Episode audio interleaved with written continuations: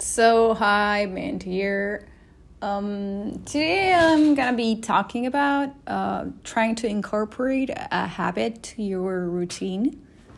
So, it's well known, or at least it was well known by me for tons of time until I applied it, that you, one of the best ways to do so is to, uh, well, to add a habit to your routine is by adding it before or after or close to something that you already have as a habit.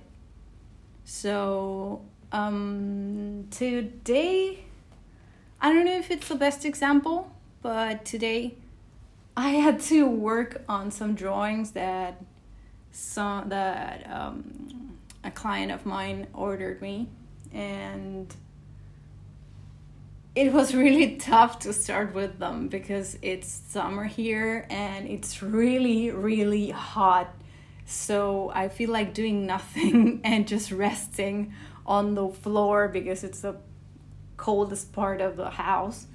And also my um, my fan stopped working. Best timing.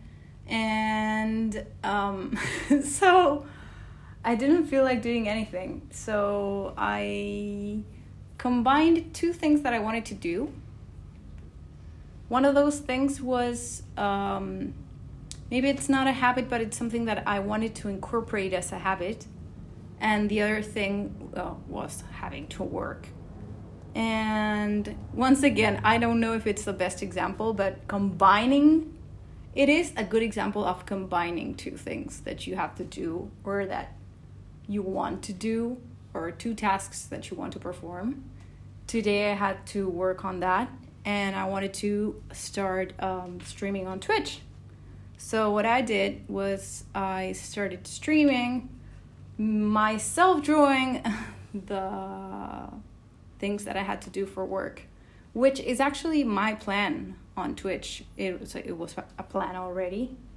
But what surprised me was that even though it's scorching and I'm dying, uh, doing it so made it for me like made it possible for me to advance at least a little on what I had to do for this client. So just that combining habits or combining tasks is a good method and it's it's it's working.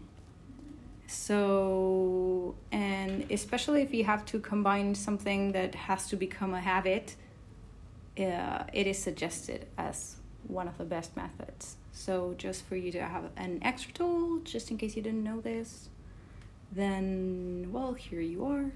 And this is mint signing off and see you tomorrow or maybe in a while if I feel inspired and feel like recording anything else today. So, goodbye.